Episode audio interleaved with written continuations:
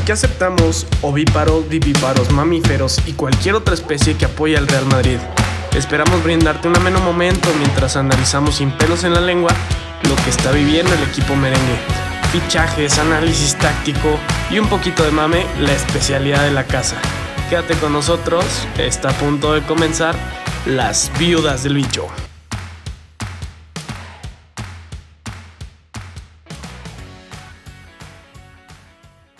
Buenas noches, bienvenidos a este capítulo especial de las super viudas del bicho. Estamos como siempre Manuel Valdés, Mike Arellano, su servidor Gerardo Torres, pero ahora nos encontramos en, en compañía de, de unos eh, grandísimos tertulianos que tenemos aquí ahora en el programa. Tertulianos, no mames. Güey, qué pedo con el José Rodríguez, ¿Qué dice mi Jerry? Mike, ¿cómo estás, mi Joe? Gracias por invitarme, hermanos. No, gra- gracias invitarme, por un poco- estar aquí. Un poco de balance a la fuerza. Están diciendo mucha cochinada, güey, ya es suficiente. Sí. Pensamos si, si pudo estar Kim Domenech en el plató del chiringuito enseguida Florentino Pérez, ¿por qué no va a poder estar yo con nosotros aquí? Es correcto, es correcto. Cristian, ¿cómo estás? Muy bien, muy bien, gracias por invitarme. Como decía José, hay mucho merengue en esta, en esta charla, hay que equilibrar las fuerzas. Mi estimadísimo Darío, Hola Jera, ¿cómo estamos? ¿Qué tal? Gracias por la invitación nuevamente. Un honor volver a estar aquí. un- es un honor para nosotros tenerlos a, a todos aquí. Excelente. Pues un, saludo a todos, ¿no? Después de eh, el, el día histórico, ¿no? Del fútbol, Jera. Íbamos a hablar del Madrid Getafe, pero pues ya perdió todo el sentido, perdió todo el sentido después de lo que sucedió el día de ayer de, con el anuncio de la ya famosa Superliga Europea. Ni les vamos a explicar a ciencia cierta qué es la Superliga Europea, ya que yo creo que ya toda la gente lo sabe, se están desbordando los medios eh, con el formato, todo lo que se ha hecho, ya se hicieron anuncios oficiales, vamos a ir dando nuestras opiniones de algunos de los temas. Pues bueno, aquí yo, abro la, la primera pregunta, yo creo que Mike nos podría ilustrar un poquito de, de esto, ¿no? ¿De dónde, de, pues, ¿De dónde nace todo este proyecto de la Superliga? Aparte de, de los, de los Florentino. mismos, mismos de Fiorentino Pérez, claro. Sí, bueno, pues eh, aparentemente este es un proyecto que tiene ya cinco años de, de planeación, en donde Florentino Pérez busca aumentar las ganancias de los equipos a través de derechos televisivos, a través de hacer una liga, digamos, más exclusiva, en donde semanalmente tengamos partidos de alto calibre, ¿no? Lo que esperamos nosotros a lo mejor dos, tres veces por año, tenerlo cada semana. Entonces, a partir de esto, él busca que obviamente la infraestructura de todos los clubes crezca. Estamos hablando de 12 equipos, dos equipos únicamente que siempre van a estar ahí y cinco invitados, más o menos. Así es como lo están planteando. Todavía están buscando la opción de ver qué otros equipos pueden entrar, pero ahorita los que están como base se les van a llamar como equipos fundadores. Estos equipos van a estar recibiendo 233 millones de euros, no más por estar ahí, no más por estar ahí, sin jugar nada. Que como habíamos comentado, pues bueno, va a estar el Madrid, va a estar el Barça, el Atlético, el, el top 6 de, de, la, de la Premier y pues los tres más grandes de, de Italia, ¿no? Que es la Juve, el Inter y el Milan. Entonces al final me parece un proyecto ambicioso, pero también un poquito arriesgado, ¿no? Y creo que de aquí va a empezar la telita porque está controversial, está bastante controversial el Está, asunto. está- está- está bastante turbio, turbio to- todo esto. Algo, algo que sí interesante es que también lo que acelera todo esto, de que pues, se preguntarán por qué de la nada el 19 de abril empezaron a anunciar todo esto, pues eh, la pandemia del COVID terminó por acelerar este proyecto, pues por las, eh, el mismo Fiorentino y lo mencionó en una entrevista, pues los, equi- los equipos están arruinados, ¿no? Los equipos están con grandes pérdidas económicas y necesitan sanear su economía, porque pues si no podría ser catastrófico para, para el mundo del fútbol. Y en un mundo del fútbol que hablamos que ha habido muchos proyectos ambiciosos, ¿no? El mismo Bernabéu nuevo, los, los nuevos estadios que quieren hacer tanto el Inter como el Milan, el nuevo esta- estadio del Tottenham, to- todo este tipo de cosas, ¿no? Grandes inversiones que se han hecho, pues que con esto de la pandemia, pues están en un stand-by, ¿no? Por no mencionar los patrocinadores, ¿no? La gran mayoría de los patrocinadores ahorita, Fly Emirates, Qatar Airways, pues son patrocinadores que ya no te van a pagar lo que te pagaban antes por sus patrocinios, ¿no? Si tienen que recortar a alguien de sus gastos, si tienen que elegir entre un avión de su flotilla o pagarle 100 millones más al Real Madrid, pues es bastante evidente lo que van a seleccionar, ¿no? Entonces esto fue lo que, digamos, detonó el, el tema de la, de la Y- Superliga. Ll- Llama también la atención, Meni, que el anuncio de, del, pues ya formal de la Superliga se, se da en el fin, el fin de semana anterior a que la UEFA apruebe el nuevo formato de la Champions. Sí, totalmente. También hubo grandes, grande inconformidad con el nuevo formato de la Champions que pues incluía nuevos equipos, equipos... Pues sí, lo que iba a terminar pasando es que íbamos a ver al Madrid Ferencváros y luego al Madrid contra el Dinamo de Kiev y luego al Madrid contra el Dinamo Zagreb y luego al Madrid contra el Estocolmo. Pues honestamente a nadie le interesa, ¿no? Es una realidad. No sé, algo que quieran comentar, eh, Joe, Cristian, Darío, de, de, de dónde nace la Superliga. Yo ahorita mencionando aquí lo que platicas y es una pregunta que se me viene a la mente. Me parece muy increíble cómo nunca hubo una negociación, un acercamiento entre UEFA y la Superliga y de repente pum se toma la decisión. Eso me parece muy, eh, muy raro, muy, no sé, este, siendo que hay muchos intereses de por medio, me parece increíble que tampoco la UEFA haya sabido qué tan cerca estaban de tomar esa decisión. O sea, no sé, no me parece que a ese nivel, con tantos intereses de por medio, no ha habido una, una negociación más grande. Al, al parecer lo que pasa, Emilio, es que la UEFA ha estado muy cerrada a las negociaciones y pues estos 12 clubes que, que se llaman grandes, pero pues yo creo que el Arsenal y el Tottenham no tienen, no, no caben en una oración junto con la Ni un palabra pelo de grandes. Ni el City, tampoco.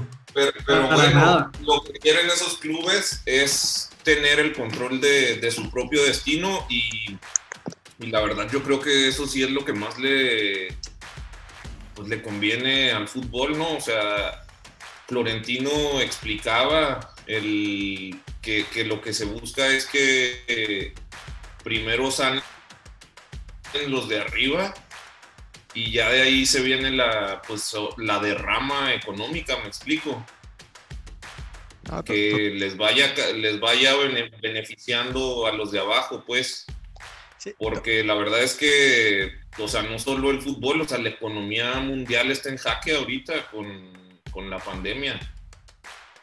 To- Totalmente, y, y es como lo que mencionaba, ¿no? Los mismos patrocinadores, también los equipos de fútbol, si no quieren perder sus patrocinadores, tienen que ser empáticos y saber que van a perder algo de, de dinero, ¿no? No sé, Cristian, aquí tú alguna opinión que tengas de, de este Sí, mira, tema. De lo que platican, con COVID o sin COVID, eh, es, muy difícil y no creo que UEFA se hubiese sentado a negociar con ninguno de estos eh, superclubes, por así llamarlos. Al final del día es como una analogía de que, de que tú estés inconforme con lo que estés ganando y en vez de sentarte a hablar con tu jefe directo, vayas con el presidente de la empresa. Posiblemente ni te reciba, porque él es el que recibe los mayores ingresos. No, no, no le va a dedicar tiempo, digamos, a esas pequeñeces. Entonces yo creo que lo que buscan estos superclubes, podemos estar a favor o en contra, es como sincerar las finanzas del fútbol, como lo Mm. platicamos hace unos minutos. Si ellos están diciendo que van a ingresar esos montos y esas cantidades, es porque saben que UEFA está ingresando esos montos. Entonces yo Ah. creo que lo que buscan es sincerar, pero eh, yo en lo particular eh, soy un poquito más romántico y no estoy... eh, no veo con buenos ojos la creación de esta Superliga porque creo que más allá de sincerar las finanzas, está tentando contra las motivaciones de los fanáticos o las motivaciones de los jugadores. Sí, claro, claro. O sea, por ejemplo, hoy en el Leeds contra Liverpool veíamos pancartas e incluso los jugadores salieron con una playera que decía se gana en la cancha. O sea, el ingresar a la Champions se gana en la cancha. Yo también estoy muy de acuerdo con eso, Chris, porque al final, o sea, ¿a qué va a aspirar un club? O sea, siempre estar en la Superliga y listo. Listo, no hay más, no hay ningún riesgo de que bajes, subas, te muevas. Pero, pero, pero, también hay que decirlo, ¿no? Eh, lo platicaremos ahorita cuando hablemos de pros y contras, pero el Real Madrid, claro que va a seguir queriendo ganar la liga, igual que el Barcelona. y el Manchester United va a, seguir va a seguir buscando la Premier y el City va a seguir buscando la Premier. Esto es, esto es un premio para los equipos mediocres seamos honestos, yo creo que gran parte del enojo es porque están clubes como el Tottenham y como el Arsenal. Que pues no, no, realmente yo sí, yo realmente creo que si estuvieran los tres equipos que sabemos que siempre califican a la Champions y hacen su Superliga, no habría tanta, tanto enojo, yo, yo considero, y también la inmovilidad, o sea, que los fundadores siempre estarán ahí y como, como bien decía Mike, nunca van a salir independientemente si les va bien o les va mal. Pero también llama la atención, o sea, a ver, claro que el Real va a seguir compitiendo con la liga, pero con 250 millones de euros más en su bolsillo. O sea, imagínate lo que va a poder firmar. ¿Dónde está? O sea, ahí sí se crea una. Bueno, em, lo em, Mbappé, pero... Mbappé no se ficha solo. Bueno, eso, es lo que yo creo. De acuerdo, pero es que. Darío, Darío, ¿tú, ¿tú qué opinas desde el origen de la, de la Superliga? La verdad que el proyecto se mira que se ha venido trabajando desde hace mucho tiempo, sin embargo, pues hay cosas buenas. Una sería pues el hecho de, como mencionábamos, eh, transparentar un poco las finanzas, pero al mismo tiempo es bien, digamos, un poquito excluyente esta liga. No puede ser que se excluya a equipos medianos como un Roma, un Napoli, a un Atalanta de Italia que lo viene haciendo bien, el Sevilla, eh, siento que lejos de, de, ser algo que nos una, va a ser, va a dividir la élite. Y el Tottenham y el Arsenal, como ustedes lo mencionaron, no son parte de la élite. Eh, dejamos fuera a un Ajax, a un PSV, entonces la verdad que es bien complicado y pues creo que tiene tintes buenos, sin embargo, como se está haciendo, está mal. Y al final, pues me parece que la UEFA, eh, desde el punto de vista económico, pues es un éxito para los equipos, puesto que van a generar sus propios ingresos, no tienen que dividirlo con un organismo que pues no es transparente en qué hace con esos fondos, por lo cual creo que desde el punto de vista económico para los clubes tiene sentido, pero para todo lo demás lo dudo mucho. Claro, y das, un punto súper interesante porque dices, ¿de dónde nace? Pues de la falta de transparencia de la FIFA y la UEFA durante todos estos años. claro. Ese, es uno de los orígenes. yo, creo que sin duda sí, es un factor la parte de la transparencia de la, la transparencia de la UEFA, pero por otra parte también, pues va a haber algunos equipos invitados que eventualmente digamos, supongamos que por méritos deportivos estos cinco equipos nuevos que clasifiquen sea un equipo como el Sevilla, imagínate para el Sevilla lo que va a ser recibir 350 millones de euros por participar en una competición. Eso te puede cambiar el rumbo de un equipo como esos que saben que se administran de muy buena manera. Digo, eh, veamos un milagro como el de esta temporada del West Ham, que clasificaría a la, Superliga Europea. Que al West Ham le caigan 350 millones de euros. Vaya, el proyecto que podrían hacer no se limita solamente a los grandes. Nos quieren vender la UEFA y la FIFA, el romanticismo del fútbol, pero esos pequeños clubes que van a entrar no tan seguido, pues también se van a ver muy beneficiados. Vaya, ¿qué es mejor para un equipo chico? ¿Entrar 10 años seguido a la Champions que te da 20 millones o entrar una vez para que te den 350? Yo no bueno, pero es que ahí, Meni, ya también estamos jugando con algo que ni siquiera se ha definido. Correcto. O sea, ahorita los, premios por definido. los premios por ingresar sí, sí existen. no, no, no, me refiero a los cinco invitados. Ni siquiera ah, sabemos cómo llegan.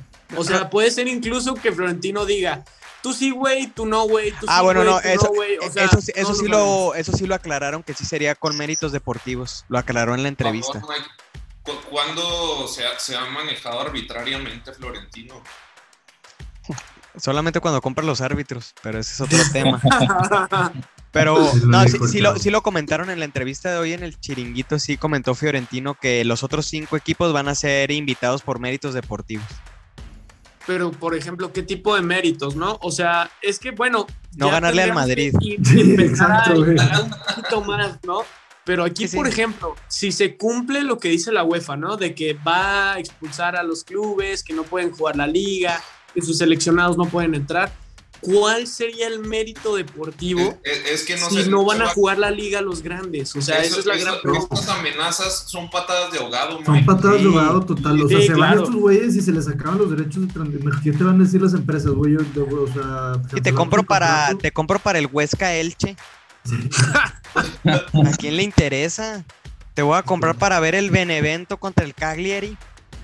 Sí, sus ligas volverían a ser regionales, por así decirlo. Ya no tendrían Sí, este impacto es, global. Exactamente, exactamente. Totalmente. Y bueno, aquí, aquí yo creo, ya platicamos un poquito de los orígenes, ¿no? La falta de la transparencia, las economías. ¿Qué les parece si platicamos primero de qué se gana con la Superliga, ¿no? ¿Qué, qué argumentos ustedes ven? ¿Qué, qué cosas se ganan? A ver, iniciamos aquí por orden como los tengo en la pantalla. Mike, ¿tú, qué- ¿tú qué crees que se gana? Un chingo de varo, güey. Un chingo. Totalmente. Totalmente. Y yo creo que es posiblemente el único argumento.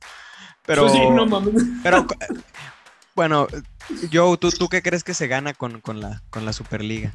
Pues bueno, el Mike se llevó la respuesta la más obvia, La pero pues, se 100 gana un poco, según lo que dijo Florentino hoy, pues se gana transparencia, ¿no? Y, y quitar un poco el monopolio que tiene la UEFA y la FIFA. Cristian, ¿tú, ¿tú qué crees que se gane? Mira, todos vamos a decir lo mismo el del tema económico, pero lo platicaba con, con Andrew en la tarde. Este, para muchas personas la Champions empieza a partir de octavos de final.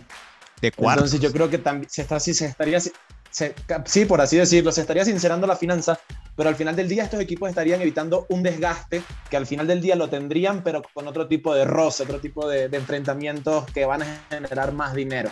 Pero sería un hecho de que esos, eh, como decían al, inicio, esos enfrentamientos Madrid-Zagreb, eh, Madrid-Sheshka de Moscú, evidentemente no le está generando nada más que un desgaste a los jugadores y un ingreso a esos equipos de cierta manera pequeños, pero que en sus países son grandes.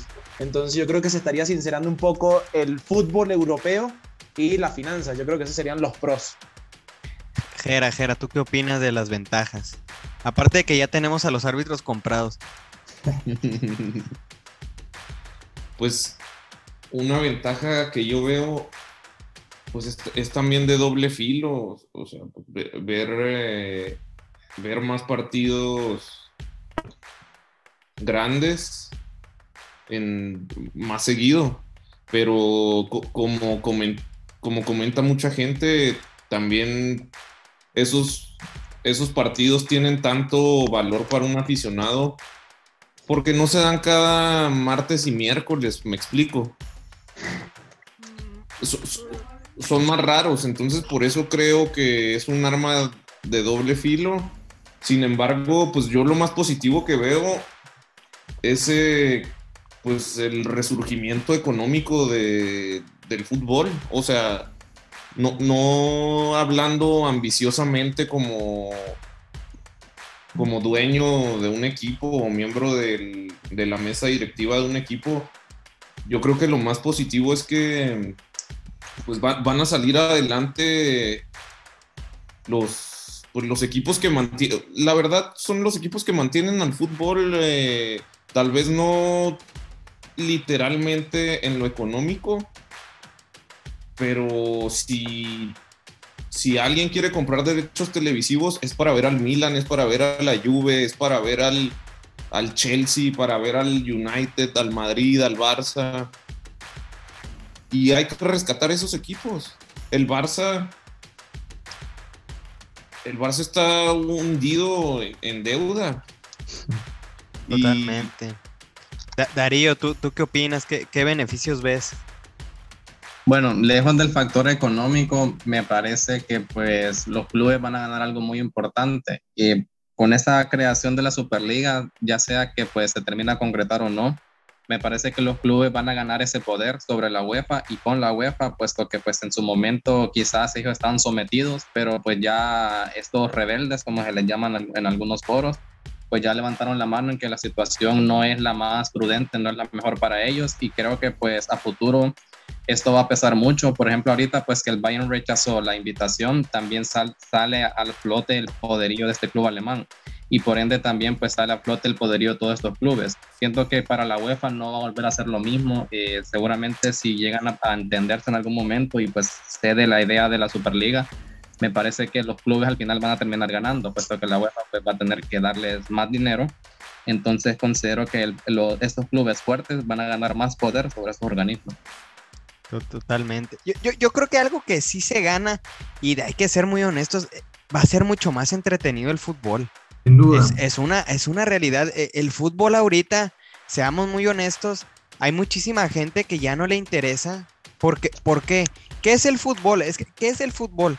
Ah, te dicen, no, ya viene la gran final, el partido que va a estar buenísimo. Y luego te fumas del partido del Bayern PSG de la, de la, de la final del año pasado. No, y que la, estuvo la malísimo. Que estuvo Van malísimo. seguidas, Liverpool, La de Liverpool, no, van tres seguidas. Si la de Liverpool Madrid, ¿qué fue? Dos errores de Carius. Estuvo horrible. Esa fue la final, aburridísima, no sucedió nada. La gente le genera expectativas de que este es el gran partido del gran fútbol, que es el espectáculo, y termina siendo el peor partido del año. Pero ese es el fútbol como tal, Sí, güey. pero el problema es que. A la, a la gente como nosotros que nos gusta mucho el fútbol desde hace mucho tiempo, es posible que te siga gustando, pero a la nueva generación, yo lo veo, yo personalizo este tema con mis primos de 13, 14, 15 años, no les gusta el fútbol, de verdad no les interesa, ir al estadio incluso les molesta. Pero quizás no les gustaría el fútbol ahorita, pero tampoco hace 30 años. También puede ser un tema de gustos. O sea, en general yo creo que lo que comentas en parte no estoy de acuerdo porque, porque la final como tal es en base a la meritocracia. No es que aparecieron ahí. Aparecieron porque jugaron un torneo en el cual se ganaron y merecieron estar ahí y a partir de ahí se crea ese misticismo sobre ese partido final. Ah, En ese punto del misticismo es justo que, que les quería platicar ahorita, siento que es, lo, que es lo que se va a perder. El fútbol es muy romántico. El River contra Boca, el rico contra el pobre, Atlético contra Madrid, el rico contra el pobre, City contra United, etcétera. Así podemos irnos con muchos eh, derbis o clásicos. Se siento que lo que se estaría perdiendo, por lo que comentaba Gerard, va a ser al tenerlo tan seguido, siento que ese misticismo se va a ir perdiendo. Y al final del día siento que la motivación en las ligas no va a ser la, no va a ser la correcta. Por ejemplo, el Arsenal está de noveno y si, y si desciende a la segunda división, igual está en la Superliga. ¿Dónde está la motivación? Claro. No, Exactamente. Yo, yo- yo o creo sea, que... Es que, Meni, aquí hay algo bien, bien, bien fuerte que tenemos que esclarecer para todo el mundo. Si tú sumas los títulos de Champions, del Arsenal, del City, del, Del Chelsea, Atlético de Madrid, aunque aquí hay un colchonero. Madrid. O sea, lo cual estamos llamando ahorita como los grandes, ver, los los grandes creadores, estamos los a de la. Superliga, güey. Tienen los Llega mismos que el El Mazatlán. Borussia Dortmund y tiene más, güey. Tiene más. No, llega o el sea, Mazatlán no- y tiene los mismos. Bueno, pero favor. El Norus tiene los mismos. Vaya, es una realidad. el- O sea, por favor. Pero Aquí el estamos Borussia- hablando que el es un proyecto cuando 100% económico. 100% Claro. económico, pero Claro. pues, Yo, el yo sí, Borussia, en cuanto diga que sí, está dentro de la Superliga y se sabe. Mike. exacto, igual el Claro que sí. El Bayern, el PSG y el Borussia están dentro. Nada más ahorita No, el- el están PSG jugando la, la el- cartita de que no quiero entrar y estoy del lado de la UEFA porque son siempre han sido clubes históricamente conservadores. Lo son, lo son. Es más, el PSG no era nada, absolutamente nada, antes de los jeques. No, Y- ni- y es por eso- y es por eso que el- no han dicho nada. es por eso que el PSG está fuerísima de la Superliga. Sí, el último que se va a apuntar así, como cuando enteras la tarea el último minuto es el PSG. El Claro. PSG, el jeque catarí, fue de los promotores del Mundial del 2022. ¿Tú sabes lo que pasa mañana si el jeque anuncia que el PSG se une a la Superliga? Te cancelan No, el Mundial que hace, imagínate. Claro. No- puede correr ese riesgo. Eh, El sea- PSG yo sí lo veo muy lejano que se vaya a unir. Yo también, pero ¿qué pasa con Neymar? ¿Qué pasa con Mbappé? ¿Qué pasa con estos jugadores? Pues se van a ir al Real de Madrid. Tenemos ya el dinero. Manuel, de no, Manuel. pero es que al final, literalmente, cuando a Florentino le hablan del PSG, él dice, ¿el PSG quién, güey? O sea, realmente no es nada el PSG dentro de estas de toma de decisiones. Y ahí vamos a entrar, yo creo que ya en las grandes desventajas que va a traer la Superliga. Que definitivamente la número uno, si es que se cumple, ¿verdad? Ahorita solo es un si es que se cumple, es el Mundial. El Mundial sería el gran afectado de todo esto, a No. mi parecer. y es que el, el Mundial ya está afectadísimo con la ampliación que le hicieron. Sí. De por sí ya hay partidos Sí, güey. No, el este último mundial de Rusia fue un de los más infumables que me ha tocado. O sea, Es que, los es, que es, lo, partidos es lo que yo digo, es que el fútbol poco a poco, yo, yo sé que el fútbol vive de la mística, pero el fútbol necesita ofrecerte 10 partidos en una jornada para que por lo menos 6 o 5 estén buenos. No, no puedes estar constantemente. Ahí bien, de verdad, yo, yo veo la mayoría de los partidos grandes del fútbol. De verdad, los veo la mayoría. Manchester United, Manchester City, Atlético de Madrid, Sevilla. Veo la mayoría de los partidos grandes. La verdad, el 80% de esos partidos aburridísimos. Y pasa mucho en la Te Premier, tiene que sea, gustar, te tiene que gustar mucho el fútbol para que los puedas disfrutar y hasta te tienes que hacer tus pajas mentales de no, es que está haciendo un duelo táctico. Sí, lo que, lo que te tengas que inventar para decir que sí está padre pasar este tiempo viendo este partido de 0-0. Es la realidad. Yo el partido del Bayern PSG de la semana pasada, primera vez, primera vez, de verdad que un partido que decías, viene un gran partido, cumple las expectativas. No, fue el un El fútbol necesita, em- necesita empezar a priorizar el espectáculo si Pero- quiere sobrevivir. Pero a ver, este fin de semana también tuvimos. Tuvimos la gran eh, final de la Copa del Rey, 4-0. No, tuvimos Chelsea, tuvimos Chelsea Manchester City. El partido estuvo horrible, horrible el partido, o sea, Manchester City trotando, un partido muy, muy aburrido que pues sí traes, el, traes todo el hype de un excelente sábado de fútbol, Manchester City Chelsea, en la tarde este, este Barcelona, una Copa del Rey. Y suele pasar, pero yo creo que eso es más de la naturaleza del fútbol. Y voy de acuerdo a tu punto donde dices, tienes que tener mucha variedad de juegos para poder, de que ahí salga uno bueno. Totalmente. Porque Pero es que ahorita ya los tenemos, ¿eh? O sea, ojo con eso. Ahorita Pero muy la cantidad pocos. de partidos al año es absurda. Es absurda absolutamente. pero, Y pero yo sí creo que la causa raíz del bajo rendimiento en grandes partidos ahorita es que están cargados los jugadores. Sí, Es sí. imposible rendir al 100% con la cantidad de partidos que hay ahorita. pero Estás yo- hablando de que hace 30 años, no sé, había por temporada, ¿cuántos partidos les gusta? 50, 40 partidos. Ahorita estamos hablando de que hay jugadores que ya se pueden llegar hasta los 100 partidos y que, por ejemplo, el caso de Sergio Ramos, que quiso romper un récord contra Macedonia, el caso de Lewandowski, que se, que se termina lesionando en una fecha FIFA contra un equipo intrascendente y eso le termina tocando al Bayern. O sea, son cosas que Ay. ahorita de verdad la UEFA ha querido vender como paridad deportiva, pero se les olvida que hay jugadores de por medio, que hay jugadores que tienen un límite. Y el nuevo formato de la Champions que era más partidos, Claro. más partidos contra el Chris, por favor. Adelante, Cris. Adelante. Adelante, a ver, Cris, te estamos viendo ya que nos estás viendo ahí con ojos de querer hablar. Ya nos Ay. quiere reventar este mamahuevo. No, no, no, o sea, que decías ahorita, estoy de acuerdo con, estoy de acuerdo con lo que dices, que evidentemente, y los jugadores tienen muchos años quejándose ya de que los ven como un producto, ¿no? Eh, un medio para un fin, y los explotan, les dan 50, 60, 70, 80 partidos con la selección, con todos. Este, pero creo que estamos confundiendo momentos históricos. Ahorita yo sí soy partidario de que, de que hay mucho más conocimiento, mucho más estudio. No es lo mismo el fútbol que nos toca vivir a nosotros ahorita si tú naces, creces y vives del fútbol, no es el mismo fútbol de los 80 y los 90, en donde antes de una final de un mundial era, era, un- era una arenga de dale por tus, por tus dos gónadas, échale ganas, eh, avanza, dale, sí puedes, tú puedes porque eres mejor. Ahorita no. Ahorita es fúmate 80 videos, ve cómo se mueve el Lewandowski, ve cómo se mueve el otro, y ese trabajo hace que los partidos sean, y ahí sí estoy de acuerdo con ustedes, insufribles para nosotros los fanáticos. Pero a nivel de profesionalización del fútbol, yo creo que nos toca una época de lujo a reserva de años como, como cuando el Madrid eh, barrió eh, la Champions y que todos los jugadores estaban en sus posiciones, etcétera. Pero por lo menos ustedes que son, eh, que son merengues, ustedes más que, más que nosotros van a, van a entender esto que estamos hablando. Ahorita, ¿cómo se están sacando los partidos? Un Valverde lateral derecho, Nacho más de la mitad de la temporada jugando una posición, eh, Nacho no, Lucas Vázquez jugando una posición que no es la natural, jugadores eh, remendados, y eso lo que genera es que evidentemente el fútbol sea menos vistoso y más táctico dentro de ese supuesto de la palabra, ¿no? Que es jugadores que cumplan, ganamos una serie y nos vamos.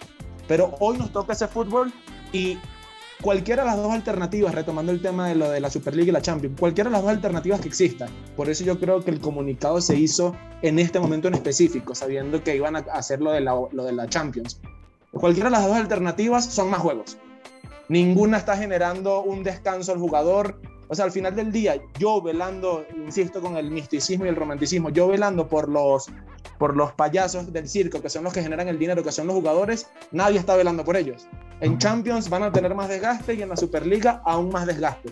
Y si, y, y van a, y, si no le, y si los llegan a vetar de las ligas, simplemente van a hacer su Superliga los fines de semana y van a, a incrementar, en vez de una jornada todos contra todos, doble jornada o algo por el estilo. Entonces, Yo creo que al final del día, con el tiempo, si no toman medidas de las formas del fútbol, lo que vamos a hacer es seguir en, en el aumento de ver juegos eh, mediocres, por así decirlo. Así estén los mejores jugadores del mundo, es lo que yo creo.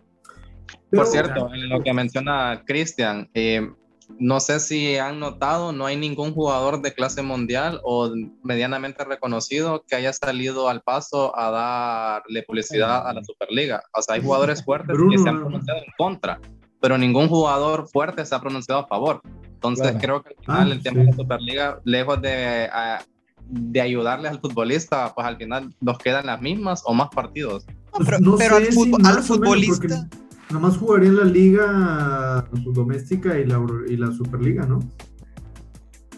Sí, totalmente.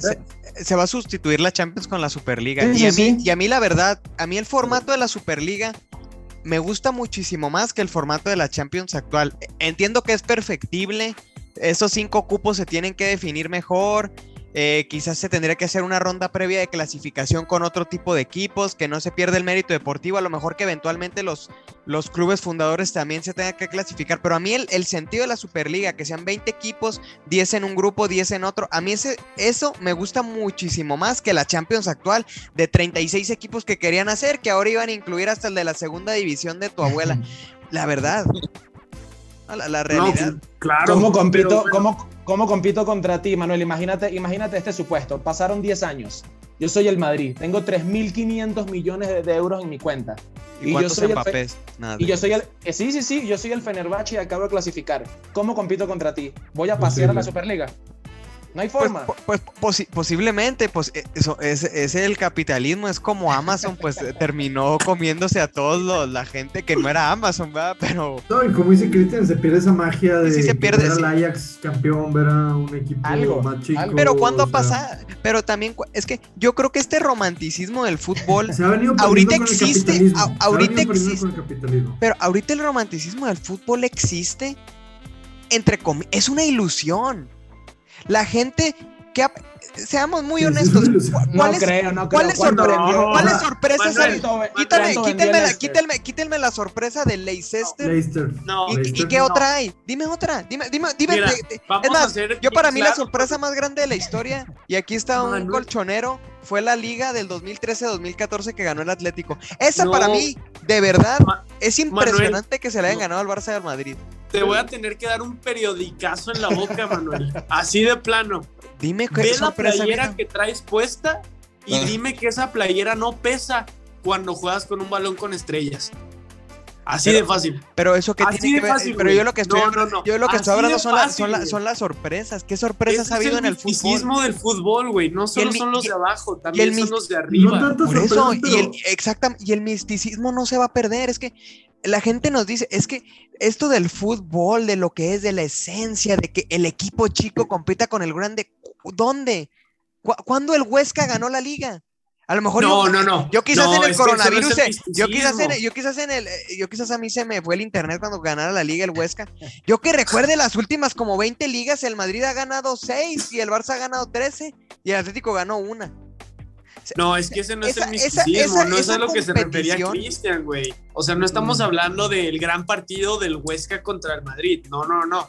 Estamos hablando de que definitivamente, como decía Joe, por ejemplo, el Ajax hace tres años se termina metiendo a las semifinales, ¿no? Estamos hablando también del misticismo del Madrid en En la Copa 2004. de Europa, güey. O sea, vamos Ah, a sí. matar la Copa de Europa, La güey. O sea, se está, poca se- cosa. se está- No, se- se está no, La Copa transformando. de Europa no se está destruyendo, se está, se está transformando. man. transformando. se está No, transformando. no, señor, porque no vamos a llegar con 13 superligas a competir Ya la dijeron primera que sí, superliga. ya dijeron Ya- que sí. ya Dijo Fiorentino que sí. Pues que no la a ir Superliga va a ser la decimoquinta porque vamos a ganar esta Champions que va a O ser sea, la decimocuarta. Madrid Así lo dijo. o sea, literalmente. El Real Madrid es el niño berrinchudo que se lleva su balón cuando ya no quiere jugar y pone las reglas, ya sabemos. Pero es el que tiene el balón al final. Sino que jueguen Claro. con tapas. No, Es que no hay problema. No, Pueden jugar no. con tapas y con botes. No, que no yo me llevo mi balón. no muerdas la mano que te da de comer. Yo, Ay, por Dios, Gerardo. Respuesta. Yo, yo, yo aquí sí quiero ser muy honestos. Yo, el único país donde creo que sí existe esta tradición de los equipos chicos es en Inglaterra. Yo creo que ahí sí no va a ser muy bien recibido todo este tema. En Inglaterra es una tradición de ir a ver tu partido del Aston Villa contra el Chelsea, porque tú eres aficionado del Chelsea, quieres ir al estadio del Aston Villa y quieres tus cánticos nuevos que vas a sacar. Y luego eres el Colchester que está en la FA Cup y juega contra el City. Y lo importante es que la afición haga el viaje al Etihad. Ese misticismo solo existe en Inglaterra. En otros lugares no, no sucede. La- la- Vaya, veámoslo aquí en estas personas que estamos aquí. ¿Qué partidos les interesan ver de sus equipos? Pues todo, la verdad es que de la liga todos. La, la- sinceramente, sí, la- todos. la verdad es que eh, todos, pero pues porque le hace el Real Madrid, ¿no? Ves todos porque le hace el Real Madrid, pero ¿qué otros partidos ve la gente que no sean de su equipo? Real Madrid, Barcelona, Atlético de Madrid. Ves lo mismo siempre, ves al Liverpool, al City. ah, pues quieres ver buen, buen, buen, buen, ¿Qué- buen- ¿Y, buen y qué es lo que nos va a dar la Superliga? Estos partidos, al por mayor, el Netflix. es el futuro, es que, es que yo sí- es que perdónenme, pero yo sí estoy emocionado. Si este pedo está en Disney Plus, yo me bajo, güey. Es que, es que ustedes no están emocionados que posiblemente esta es la modernización del fútbol que tanto estábamos esperando. Ya no tenerte que estar, ya no tenerte que estar buscando 10 horas un stream porque si no tienes que pagar Sky. Sí, Y eso va, a traer las membresías al fútbol, nos va a traer buenos partidos en alta calidad. Lo que Yo todos no, queremos ver. yo, no, yo no creo que el modernicismo del, del fútbol se, se vaya a llevar a cabo con tres amigos en un bar tomándose una cerveza decidiendo qué amigos van a jugar una liga y qué amigos no.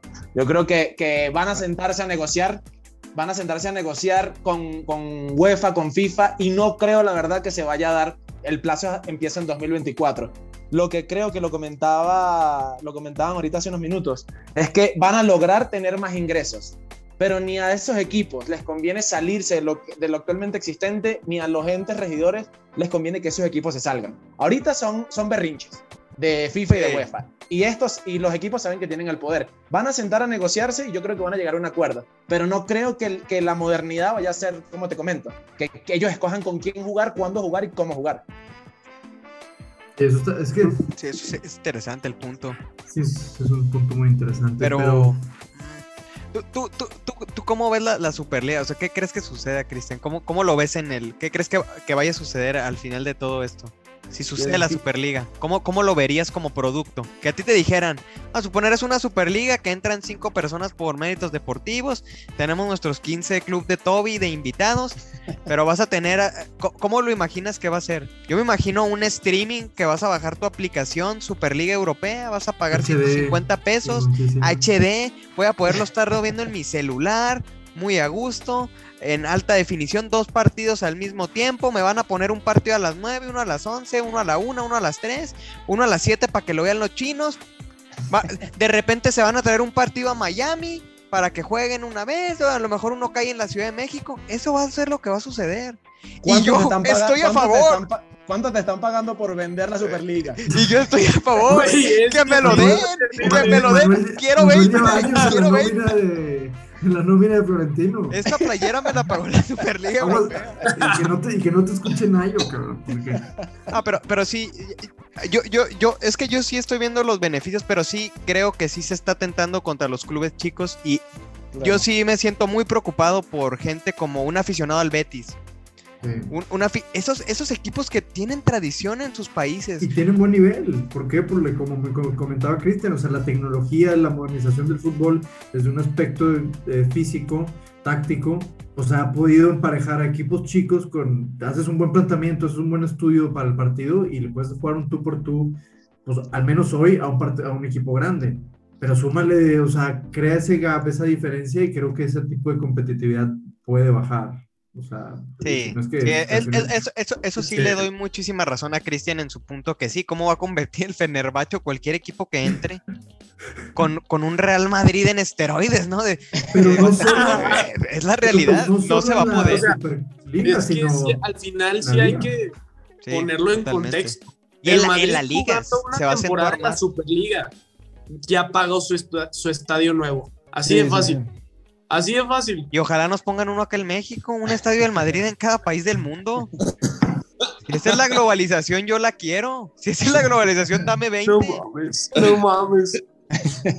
bueno, y ahora Pero Ya, ahora vamos, siguiendo vamos a- al, siguiente tema, ¿no? Ya, ya platicamos cosas buenas, cosas malas, pero ¿cuál creen que sea el impacto en las ligas domésticas? A mí esto sí es lo que me tiene preocupado, preocupado. Sí, sí. Jera, Jera y Darío, Porque que, tam- que les hemos quitado un poco el También, también habrá que decirlo, voy a poner el tema, lo comentan, habrá que decirlo, ahora que haya más partidos Madrid-Juventus, Madrid-Manchester, Madrid-Barcelona, pues se van a reservar más en los juegos de la liga. Es Sí, una sí, realidad. Cuando tú tengas, digas, oye, el miércoles voy contra el Manchester United y pues de pronto ahí no quiero que me metan una goleada, pues mejor mando suplentes contra el Eibar. Yo creo que vamos a terminar viendo lo que vemos de pretemporada en Los Ángeles o en Estados Unidos. Juventus contra el Madrid, Manchester contra, contra Inter de Milán, pero reserva, jugadores que no, que no corren. Yo creo que con el tiempo vamos a ver eso. El, el impacto inicial sí creo que va a ser muy, muy fuerte. Creo que sí, evidentemente mucha gente va a comprar, como dices tú, si mañana me ponen el streaming, yo lo compro. Mucha gente lo va a comprar. No, pero a ver, Cristian, ahí te va un ejemplo, ahorita que lo, perdón que te interrumpa, pero el modus operandi, por ejemplo, en NBA ahorita, y que supuestamente el capital viene de Estados Unidos, es, tú amultan a los, a los equipos si sientan a sus estrellas sin razón alguna. Ah, ok. Entonces yo creo que también eso lo van a empezar a hacer. Concuerdo contigo, pero lo van a hacer en la liga. O sea, su producto fuerte va a ser jugar, jugar la, la Superliga. Eh, 100%. Y la liga, la 100%. liga contra el Celta va a jugar Víctor Chust, Arri- Arribas y el, y el padre Ramón. Bueno, ya, ya jugaron ayer, Meni. Pero Es que nos estábamos preparando, fue un mensaje de Ayer fue Fiorentino. el primer ejercicio, ese fue el primer ejercicio de la Superliga. 100%, o sea, y que no nos extrañe definitivamente que de, de pronto, como dijo Meni, tengamos partidos en México y luego tengamos partidos en Asia. Sí, sí, y- sí. y, o sea, por 20. más que nosotros queramos ver el gran punto de la Superliga, ¿qué va a pasar cuando de pronto una temporada completa sea en Asia y tengamos que aventarnos partidos a las 3 de la mañana? bueno, O sea, ta- mm. también creo que estamos dando por sentadas muchas cosas. que- No, que pero yo- es que eso es, eso es a lo que va, Jera. Yo, yo sí creo que esto sí es la modernidad del fútbol. Es, a lo, es, lo, es lo que totalmente buscan. Buscan agarrar el dinero de la UEFA, pero yo creo que esto sí va a ser la modernización del fútbol. Estamos, Pero- evidentemente, cosas que no están escritas en un decreto, Sí, pero sí, yo sí creo que van a suceder en un periodo, no mañana, pero sí en 5, Él 7, mismo 8 años. Lo dijo que él, él lo que lo que quiere, lo que más quiere es sentarse a negociar con la FIFA y con la UEFA y pues la, la verdad tienen que ceder, tienen Claro. que ceder la FIFA y la UEFA. Y, y lo que van a ceder va a ser la Champions League. La Champions League va a desaparecer. Yo, yo, yo estoy seguro que la Champions League murió ayer. Yo yo Si creo eso pasa, si eso pasa, las ligas desaparecen también. no, yo yo yo problema. que que Es si un se tema- negociar cualquier cambio que venga va a ser para bien. Y para el bien de todos, no, solo para, Sí, sí, sí. para unos pocos. Yo no sé si Darío está asustado, si está llorando, qué le pasa a Darío, pero como Está que lo preocupado veo por el futuro del fútbol hondureño. Está preocupado. No, por favor, Es que- el, el fútbol hondureño es eh, leñar a, al- a los equipos Eh, mexicanos. No, no, no Ahí entremos- empezaste, Jera, ahí empezaste. no, Qué no, vergüenza. no, no, Qué vergüenza. Te voy a mutear, Gerardo. Ya te No, muteé. Ya, ya, ya estás güey. No puedes hablar. Baneado tres minutos. A ver, Darío, danos tu opinión. No, la verdad que he estado analizando mucho y pues vean el lado bueno. De aquí al viernes, sábado ya vamos a saber mucho de qué va a pasar. ¿Por qué? Porque la otra semana pues en teoría hay Champions, hay Europa League, ahí está el Arsenal, hay tres de los fundadores en la Champions. Entonces pues nos vamos a dar cuenta mucho de cómo va este juego, si al final son excluidos o no. Eh, ahí nos vamos a dar cuenta quién está ganando el pulso inicial porque pues la UEFA ahorita, Seferín disparó con todo, a Agnelli, a este, el presidente del Manchester, creo que no se atrevió a tocar a Florentino, pero sí imagino que la UEFA va a hacer algo para intentar imponerse, pero al final pues si sacan a esos equipos de la Champions, pues vamos a ver quién lo mira. Son, son, patadas de ahogado, son patadas de ahogado. Ellos saben, esa, esa amenaza de tus jugadores no van a jugar la Eurocopa. Ah, sí, me voy a aventar el Islandia contra Eslovaquia. Qué suave. voy a ver a, voy a ver a, el, a Brasil sin ninguna figura. A Francia sin nadie. Qué divertido. Déjame, dame otro mundial. no, y acuerdo. Seamos honestos. Y también pensando en el impacto en las ligas locales, pues yo me imagino mucho lo que sucede en el modelo americano. Por ejemplo, la NFL, pues que lleva partidos a todo el mundo, la NBA también. Pero ¿qué sucede con la NBA? La NBA, pues en los Olímpicos, ellos ni siquiera tienen que llevar a sus estrellas para, para ganarlo, pues caminando. ¿Qué va a pasar en las ligas locales? Me imagino a un Inter contra un Atalanta, pues a medio gas y goleándolo. Me imagino a un Madrid contra un Cádiz, eh, metiéndole unos 10 goles con la banca. Eh, creo que se va a echar más de ver esa diferencia entre los equipos grandes y los pequeños y dudo mucho que se pueda recuperar. Es que yo, yo sí algo les voy a decir, yo creo que esto, si la Superliga hubiera sucedido hace 25 años, quizás eso hubiera pasado, pero yo creo que ahorita un equipo bien construido físicamente y con una buena idea táctica puede competirle muy bien a un equipo por muchas figuras que tenga. honestamente, yo sí creo que va a mm. forzar la profesionalización de los equipos más pequeños. Y, yo sí creo que eso... Muy bien. Pues, yo sí lo veo como no necesario, no, no van a tener otros recursos. No, es que no les va a quedar de otra. es, que... es, que, es que desde que empieza... Dale, dale, Desde que empieza la liga, desde que empieza la liga, por ejemplo, desde que empieza la liga, el Huesca sabe que va a pelear el descenso. Desde que empieza la liga, el Málaga que ya descendió sabía que iba a pelear el descenso. Entonces, multiplícale a eso la diferencia de 10 a 1 en, ingresos por año. O sea, yo creo que sí existe la profesionalización de los jugadores, de los técnicos, de los periodistas, etcétera, todo lo que ayuda al fútbol. Pero no creo que lo vaya a equiparar. Lo que creo que va a hacer es dividirlo. Y más cuando yo desde el inicio me estoy preparando, yo como entrenador, como jugador, nuestra meta es el Granada. La temporada pasada meterse en UEFA. me preparo toda la, toda la pretemporada para meterme en UEFA, pero resulta que ahora el quinto lugar no me lleva a UEFA, nada más me da un quinto lugar ¿cuál es, cuál es la motivación? Si no me va a dar ingresos económicos, si no me va a dar nada, y tengo que esperarme a que el club de amigos diga si yo puedo participar con ellos o no, pero yo soy el Granada, no soy grande, jamás me van a invitar. Yo creo que las diferencias se van a...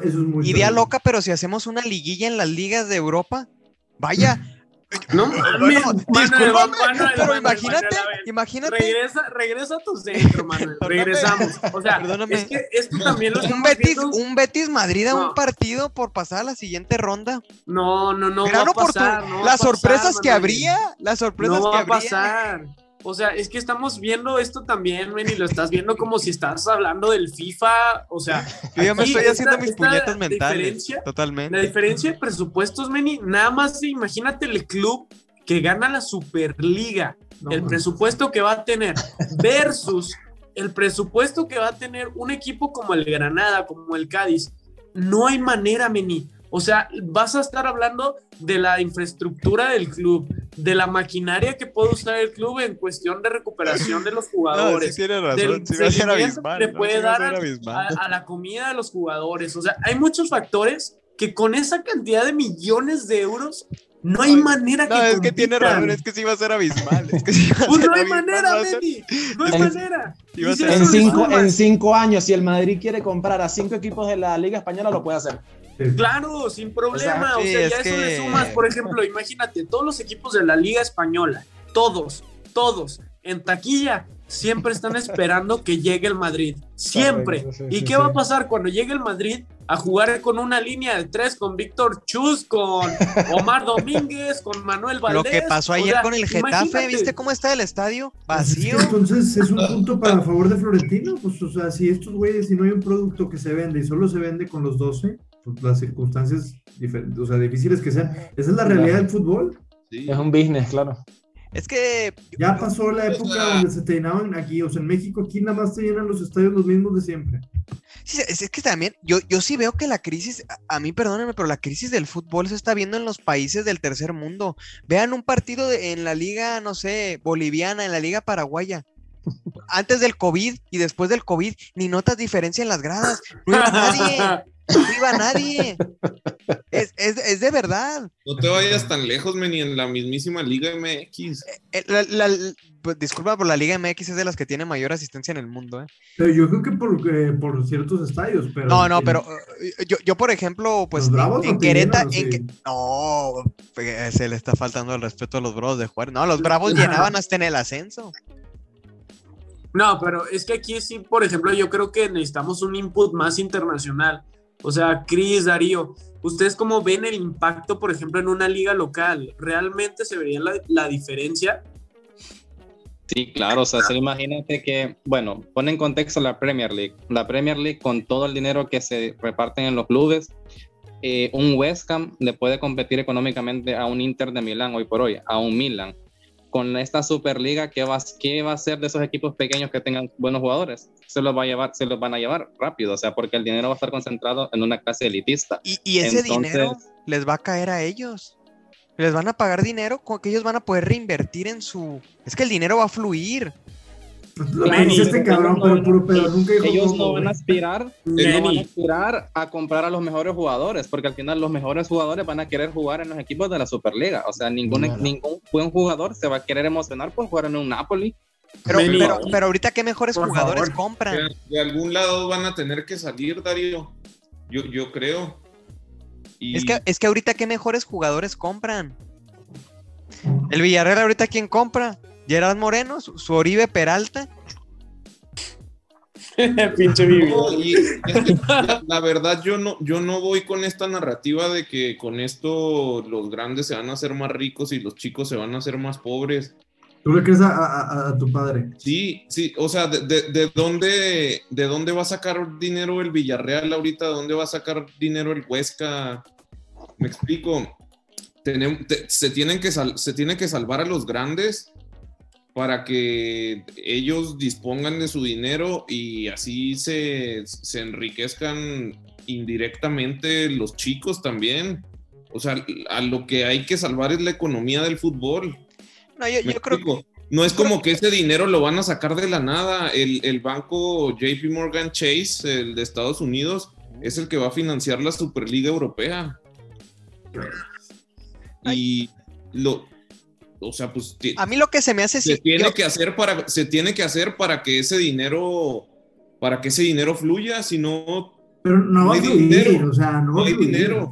A mí lo que se ah. me hace peligroso es que si esté esta institución detrás de todo esto, porque ya una vez que esté esta institución ellos van a empezar a meter sus reglas y eso sí, es lo que yo sí veo muy peligroso. el, hecho, pues, el hecho de que no haya, yo, yo eso sí lo veo muy peligroso, el hecho de que no haya un organismo como la FIFA, como la UEFA, que salvaguarde de cierta manera los valores del deporte. ¿Qué va a pasar mañana? No, los ratings están bajando, métele en lugar de dos de 45 minutos, cuatro cuartos de 15 minutos y ya no, hay fuera, ya no hay fueras de lugares y te avientas un shootout cada cinco minutos y luego un jugador cuenta un chiste al minuto 7. va a pasar eso. Bueno, pero eso no me lo invento yo, es, la realidad que, quien está detrás de este proyecto financieramente es JP Morgan. Chase. Ah, no, no, sí, sí, sí, por, eso te digo que eso a mí me sí es lo que, de todo, de toda la idea de la Superliga, a mí lo que no me gusta es que esté financiado por un grupo que va, a buscar netamente ganar, ganar dinero. Ahorita la FIFA lo hace, pero pues la FIFA también salvaguarda un poco la esencia del fútbol, vaya. No, y, ya, dijo, ya, dijo, Florentino que lo que, lo que se busca, o sea, a priori es sentarse a negociar con FIFA y UEFA, pero pues esos dos tienen que ceder y... Pero las negociaciones van más en el sentido de cómo se van a ir a la chingada, no tanto de Sí, llegar a un sí, punto sí, sí. Oye, nos vamos a ir, güey. Sí, sí. Nada más que eh, vamos a ir, no a hacer esto tan sucio. Exactamente. Sí, o sea, las O sea, tú, güey, no negociaciones son. Las negociaciones son, voy a hacer mi Superliga Europea, déjame quedarme en las ligas y no mandes a mis jugadores a la verga del Mundial. Esas son las negociaciones. Y ya te la pelaste y ya no vas a tener lana. Esa es la negociación, güey. O sea, como, como que... Y es que realmente la, la UEFA yo creo que ha abusado sistemáticamente de los clubes, Sí. también hay que decirlo. Vaya, Claro. los mismos bo- los boletos de las finales de la Champions, la UEFA se queda con el 60% y le da a los, de- a los dos clubes que llegan a la final 20% y 20%. No, Oye, y- El Madrid tiene cuántos socios que quieren ir a la, a la final y no pueden ir porque la UEFA no te da suficientes boletos. Sí, claro. O sea, y aparte de eso, el nepotismo que también existe dentro de la UEFA, ¿no? Porque al final, en la final de la Champions, no es tan fácil conseguir un boleto. O sea, estás hablando de que prácticamente Sí, el estadio ya está vendido para gente de FIFA y gente de UEFA. Son los sobrinos de fuera- Infantino y, de, y del Platini Exacto. y el, y el primo que un día conocieron. Las obras, ¿no? Y son boletos que te terminan costando 5 mil euros, 3 mil euros, y que obviamente se me hace muy, muy, ni siquiera sé cómo decirlo, o sea, que te hablen de, de clasismo, que te hablen de, de que es una liga de la burguesía, cuando no puede asistir gente normal a una final de la UEFA, no tiene sentido. O sea, es una hipocresía Es que, lo que, absoluta de la es que lo, que hace la UEFA y la FIFA le dan migajas a los clubes. Ah, sí, mira. Spartak Moscú, ahí te va tu migaja, ahí te va tu migaja de, de que veas al Madrid una vez. Ah, el Ferencváros, mira, ahí te va tu migaja que te va a visitar el Inter de Milán una vez, mira, ahí te va tu migaja. Eso es lo que hacen. gráfica. El, el UEFA Nations League, ¿qué es la UEFA Nations League? Una Sí, limosna no. para Bielorrusia. Una limosna para Eslovaquia. Eso es lo que es. Ya basta. Yo no, yo no digo que el el Fiorentino, aparte de ser Thanos, sea el, el alfa y el omega y lo que necesito. Pero yo sí creo, yo sí creo que la, la FIFA y la UEFA habían abusado del deporte y hoy les pusieron un hasta aquí. De acuerdo. para que alguien más abuse. Esa es la realidad. Esa es la realidad. ¿eh? O sea, tampoco digamos Totalmente, que esto lo están haciendo totalmente. por caridad. No, totalmente. No lo están haciendo por buen pedo. Pero por El lo menos son- pero por lo- a otras. Pero por lo para menos son, generar más varo. Pero son es, ¿eh? frontales, pero son frontales. Fiorentino te lo dice. Yo estoy haciendo esto para ganar más varo. Sí, te lo está diciendo sí. en tu Yo cara. prefiero eso. La UEFA te dice eso. para salvaguardar el, los Para valores del fútbol, de no, No sé qué chingados. Mentiras nada más. Mentiras nada más. Lo que les interesa es simplemente les voy a dar un dato muy interesante que aquí nos hizo favor de conseguir el becario de Viudas del Bicho. Miren, el reparto televisivo, eh, los ingresos por televisión de un equipo que ahorita va a la Champions son 60 millones. En la Superliga van a ser 202 millones. ¿Dónde está esa diferencia de los 202 a los 60? Que la No. UEFA se queda con el diferencial de esos 140 multiplicado por 32 equipos. Es que, es que no puede No, ser. no sé, no sé. no El dinero, el dinero va de unas manos a las otras, pero ahora les hago una pregunta, les hago una pregunta, a ver. A, a- a nosotros somos latinos, nos encanta que nos hablen bonito al oído. La, la UEFA y la FIFA roban. Hay corrupción, el- desde el Mundial del 2002 o anteriormente han habido mil escándalos, pero nos engañan. Creemos que, que, hay, que es un ente regulador de los árbitros, de todo lo que rodea el fútbol. Díganme ustedes, ¿quién va a nombrar los- a los árbitros de la Superliga si no hay un ente regulador? Fiorentino. ¿Qué, vamos a, qué vamos ver? ¿Qué vamos a ver? americano. Sí. O Es que eventualmente va a haber, va a haber árbitros certificados por la Por la liga. Superliga. o- o- Es que yo creo que finalmente. Creada, por el Florentino. Esto, es muy simple. Lo que va a terminar, la UEFA va a tener que simplemente. Alemania no se quiso involucrar con otra, dicta- con otra dictadura. la UEFA va a tener que apechugar y va a tener que sacrificar la Champions. Por el bien del fútbol. no es, lo que- más. es lo que va a pasar. No, no les queda Claro. otra. No- no o cambiar más, su. o sea, o, cambi- final, o- o dejar la Champions y cambiarle el formato. es que la Champions te, te va, va, a terminar siendo como la Europa League. Suena muy triste, pero eso es lo que va a terminar siendo. O sea, ahorita los equipos sí, el que Cagliari y Benevento. Por favor, por favor, o sea, que... ya no va a ser un, un, un, torneo redituable. O sea, al final esto es negocio. Hay que ser honestos, esto es negocio. No solo va a matar, o sea, esta va a ser la liga, esta va a ser el fútbol, esto es de lo que se va a hablar. O sea, y semana tras semana, tras semana, tras semana, no eventualmente cuando sale la Champions y luego te esperas un mes y medio a la siguiente ronda. O sea, sí, sí, sí. este va a ser el mame y este va a ser el fútbol del mundo y todo el mundo va a estar viéndolo por streaming. Y, y es que también, es que la Champions actualmente, vaya, hasta el formato es aburrido. Seis partidos y luego es el, es el cuarto de final y luego esperas un mes para jugar la vuelta. Sí. No, no ¿y quién, imagínate ahora con el nuevo ver formato? la Champions, la aburrida Champions ahora sin, sí, sí, sí. sin estos 12. Ojalá el Madrid envíe también un equipo a la Champions y la ganemos con el equipo C. el Castilla, güey. con el Castilla. Pero aquí, o sea, aquí bueno, que ¿qué, ¿qué, les parece? Voy a dejar si... un comentario, Meni. Y Antes así de cambiar de tema. Levecito. Florentino ya ganó por el simple hecho de que nosotros estamos debatiendo este pedo. Es que toda la gente, es que esto, toda la gente lo está debatiendo. Así de fácil, así yo, de fácil. Yo me atrevo, yo me atrevo a decir que para mí esto es el cambio más grande que se ha hecho en los últimos 60 años en el fútbol. No, y es que, no es fútbol, que no. podría ser el deporte, ¿eh? Sí, podría ser que el no- deporte.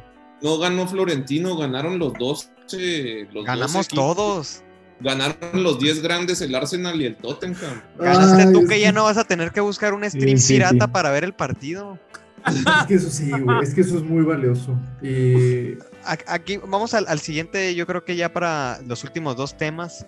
Eh, bueno, el factor de los jugadores. Yo a mí, que ningún jugador se haya atrevido a decir algo. Así de amarrados están, güey. Vaya, Ander Herrera, ese es el, el estandarte de- del fútbol mundial, el gran Ander Herrera, que en el FIFA lo vendes en la primera temporada. Eh, eh, ese es. Nadie más. Ahorita, ¿quién, quién- nos habías dado la lista, no, Cristian, de gente que había dado la. Sí, pero la mayoría son retirados. O sea, no. Obviamente no, los, los futbolistas opinan con un, con un cassette que no pueden transgredir. Ander Herrera opinó porque el PSG no, no, él no, no se unió a la Superliga, pero muchos, muy poquitos van a comentar hasta que se decida algo. Puro Osil fue otro. No te sorprende y mañana Isco sale a decir algo, Meni. Totalmente. O, o Marcelo. Yo, yo, yo, para mí, lo impresionante es que. Yo creo que. Es que los, nos dimos cuenta que los futbolistas simplemente son empleados. Y ya. Y, y la verdad, seamos muy honestos, a los futbolistas, la gente inocente cree que nadie los habla con los futbolistas. Los futbolistas llegó Fiorentino Pérez y les digo, eh, la Superliga va a ser en dos años, va- tu su salario va a ser el doble. Ya. Aguanta, date un, güey. descuenti- date ¿Qué- un qué descuentito ahorita, un descuentito. ¿Qué te, qué te- qué te van a decir los futbolistas? No, la esencia del fútbol. Seamos honestos. Sí. Eh, Sí, ellos, claro, se- claro, se- claro. pero Pero yo, es yo para, triste, güey. Es triste que, que- que no se Eh. esté pensando en repartir los derechos de transmisión entre todos los equipos, crear más competencia. O sea, nos estamos yendo lo que vende más, lo que vende más fácil. Pues al final de cuentas es un negocio, tristemente, pero. Sí, pero es que, es que tú crees que el- la entidad financiera va a soltar el, va a soltar eh, no sé cuánto, de cuánto es la inversión. ¿Crees que lo van a soltar para que el dinero vaya para el Real Betis? No, no, es que esos güeyes no pierdan. Sí, Sí, no, claro. exacto. O sea, a soltar para el 2.500 Eibar. millones de euros, 2.500 millones de euros, por favor, es ridículo. no, y Pero es, es la que inversión más segura que se te puede ocurrir hoy. O sea, es un negocio que va a funcionar sí o sí. va- van a ser hasta, hasta el FIFA va a cambiar. Se habla Claro, que algunos de estos sea- equipos ya, ya no se van a negociar como una liga, sino ellos se van a negociar como, ah, ¿quieres al Real Madrid en tu FIFA? Pues compra al Real Madrid. Así como lo ha negociado el Barcelona, la Juventus, que pues se salieron. Eso es lo que yo creo que eso va- no es bueno para el aficionado. Pinche FIFA jugar ahí con el, ¿cómo se llamaba el calcio de la Juventus? Sí, ahora ¿Cómo vamos a tener que jugar con el North White United.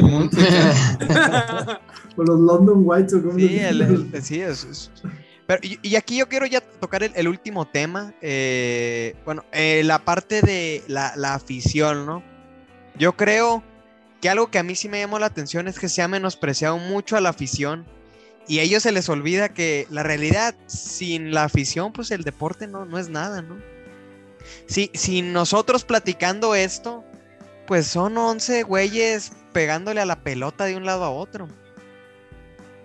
Es una realidad. Y, y, yo, eso a mí es lo que sí me decepciona de este proyecto de la Superliga. Sobre todas las cosas. Es nunca, que- nunca se. Esa encuesta que dijeron que hicieron. Que el 75% de los aficionados al fútbol lo aprueban. Pues a mí no me preguntaron. A lo mejor algunos. Algunos de ustedes les. ¿Quién lo aprueba? La mayoría de la gente está muy molesta. No sé La ustedes cómo lo familia de Florentino, güey, tal vez. no mames. Hicieron una encuesta en viudas del bicho, el Jerry y yo votamos a favor, el 66% de la afición del fútbol. Pero no, no sé ustedes qué opinan del, del tema de la afición, no sé, Mike, Jera, Cristian, Joe, Darío.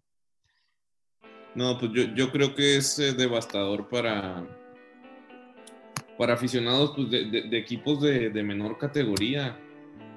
Porque sí se. Pues discúlpame, Meni, pero el argumento es lo que es y, y se pierde el romanticismo, la verdad. Eso sí es totalmente cierto. Sí es, sí es, es triste es esa parte, ¿no? Ahora sí que como dicen, eh, creado por los pobres, robado por los ricos, ¿no? Bueno, que el fútbol, real- el fútbol realmente no lo crearon los pobres, realmente. Pues lo crearon gente que tenía un cierto dinero para establecer un equipo de fútbol, ¿no? Claro. Pero eh, no sé, no sé, Mike, propaganda de la que- FIFA, güey, que contrató a gente, les dio 10 libras a 5 güeyes para que se pararan afuera de los estadios. O sea, Eso también no les sí, también, Sí. la realidad es que las yo, yo veo sentimientos encontrados, pero también siento que se- el- la FIFA trata de manipular este sentimentalismo del fútbol. No, es que va a depender, va a depender del país, eh, muchachos. O sea, realmente no sé cómo se manejan aquí lo- los clubes o si son equipos o, o si son fundaciones, pero por ejemplo, ahorita que estaban platicando de eso de, de Inglaterra o por lo menos me hicieron acordar de Argentina. En Argentina los equipos hasta de la cuarta división son clubes. Cuando son clubes significa que no es que llega un banco y les da lana, es que 10.000 personas de ese barrio, de esa colonia, se juntaron y todos los meses pagan una membresía. Entonces a eso se refiere ese concepto. O sea, depende del país que, que lo analice. En México, les repito, no sé cómo sea. Pero sí, creo son que... sí- propietarios. ah, ok. Sí creo, que, sí creo que se va a perder el tema de mm, eh, motivacional, el tema realmente de... Para mí, vamos a bajar. Va a estar esa Superliga. Repito, no dudo mucho que pase. Pero creo que va a estar esa Superliga y luego el Betis va a jugar lo que está jugando Norus ahorita. Sí. Por Sí. nada. O sea, no hay lana, no hay, no hay nada. Es decir, no- eh, no- como que me cuesta entender un poquito, pero, insisto, estamos platicando de cosas que siguen estando en el horno. Necesitamos esperar un poquito más, ver qué pasa, ver qué, a ¿Qué a Exacto. Y ahí ya podremos tener una posición un poquito más clara. Pero ahorita sí creo que le va a hacer daño. Esos 12 se van a ver beneficiados y no veo la forma clara en que vaya a haber una cascada de, de derrama económica para el resto.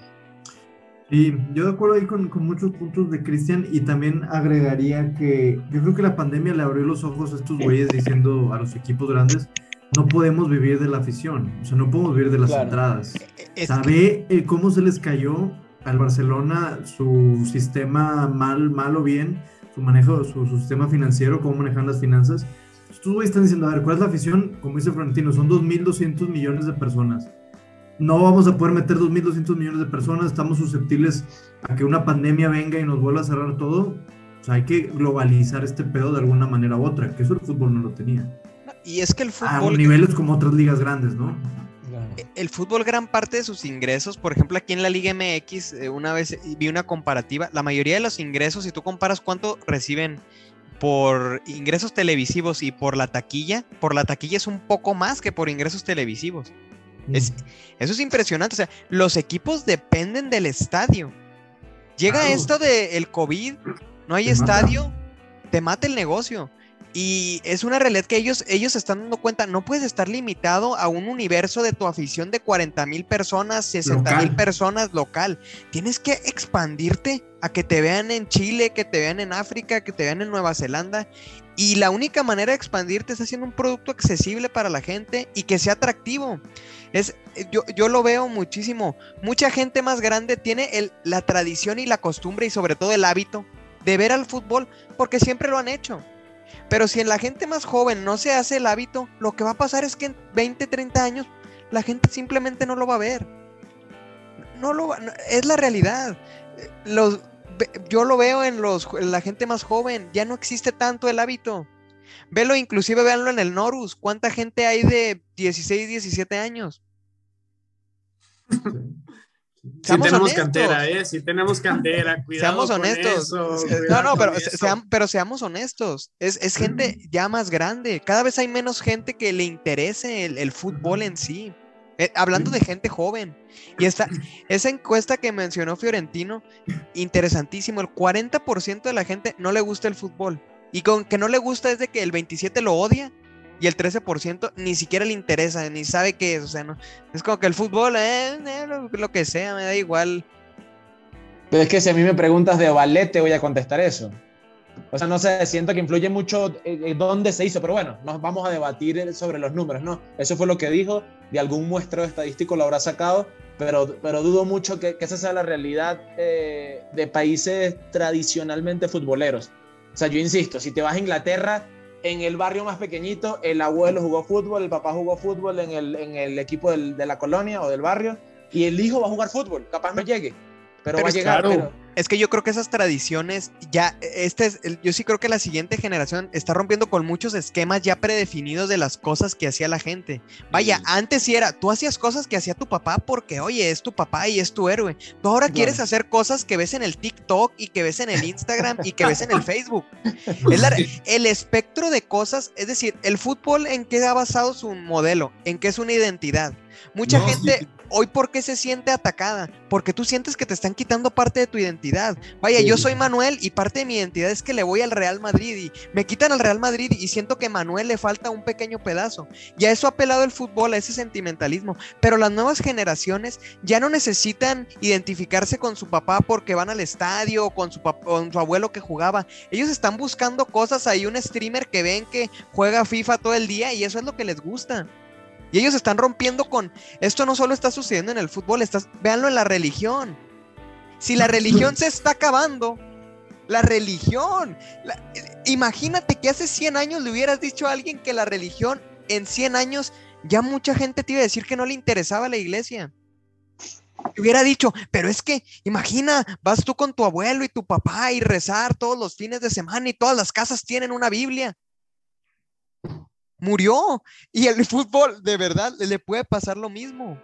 No, yo sí, soy, más yo sí soy más tradicional, no, no. Y, y, es que hay mucha gente que es más tradicional, pero hay mucha gente otra que es más disruptiva, busca algo Sí, sí, sí, claro. Esta generación busca algo que sea original. Y entre algo sea más original, más quieren ser así. Y que te guste el fútbol, que nada le gusta el fútbol, es el FIFAs. Vean hasta ese chiste que hacen del FIFAs. Vaya, ya hasta ser aficionado al fútbol es, un motivo de burla. Pero yo ya no soy el FIFA, ya soy el Superligas Europeas. Sí, sí, sí, he escuchado, sí he escuchado. ¿Qué harían ustedes? O sea, porque estamos hablando de que estás simplificando las cuestiones, Meni.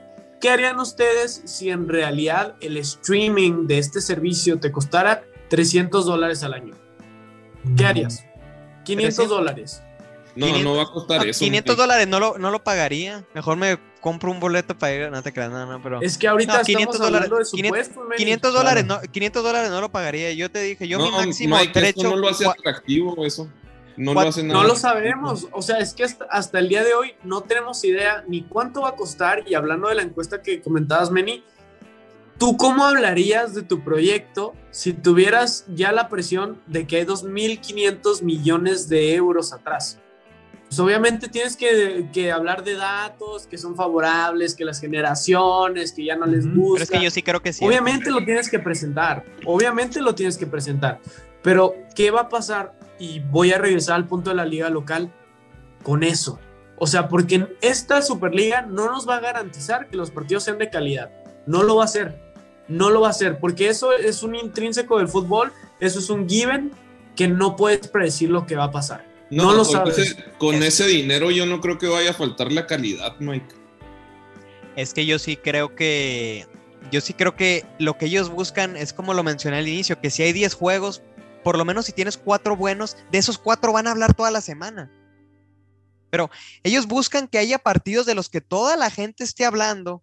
¿Por qué? Porque es una... Eh, eh, el futuro la gente quiere hablar de lo que está sucediendo. La gente no quiere hablar de un Huesca Barcelona, quiere hablar de lo que todos estén hablando. Y si toda la gente está hablando que el miércoles es el miércoles de Superliga, aunque los partidos no estén tan buenos, la gente va a estar hablando de ello, como sucede ahorita con la Champions. Claro que sí, Meni. Hay, hay jornadas de la UEFA Champions League que, por cierto, las jornadas se, desarrollan en, dos semanas, que solo hay uno o dos buenos partidos. Sí. Y, pero, porque son muy poca la calidad que hay en otros equipos. Sí, por eso, y eso no va a pasar con la Superliga. Y yo, también sí considero que el. Señores, es que también estamos viendo esto con una vena en los ojos. Por favor, en los cuartos de final, díganme cuál fue el gran partido. Por favor. El, el Bayern PSG, ¿no lo viste? Nada más. Nada más. El Real Madrid Liverpool de la ida. El Real Madrid Liverpool. El, Real Madrid Liverpool fue un buen partido, el 0-0. Ida muy bueno. Le vuelta, no, por favor, Meni. A, mí sí estás hablando de espectáculo. Tú estás, tú estás hablando, voy a usar tus argumentos, Manuel. Estás hablando de espectáculo. En el, en el fútbol, el espectáculo son los goles. No hay mayor espectáculo que los goles. El simple hecho que puedas empatar, pues te quita un poco. Eh, pues, por parte de un 0-0 no, pueden hablar, no pueden hablar de táctica ahora. no, pero el, el partido hubo, hubo muchísimos. No a no. Yo no estoy hablando, es que yo no estoy hablando de táctica. Es que yo en qué momento hablé de táctica.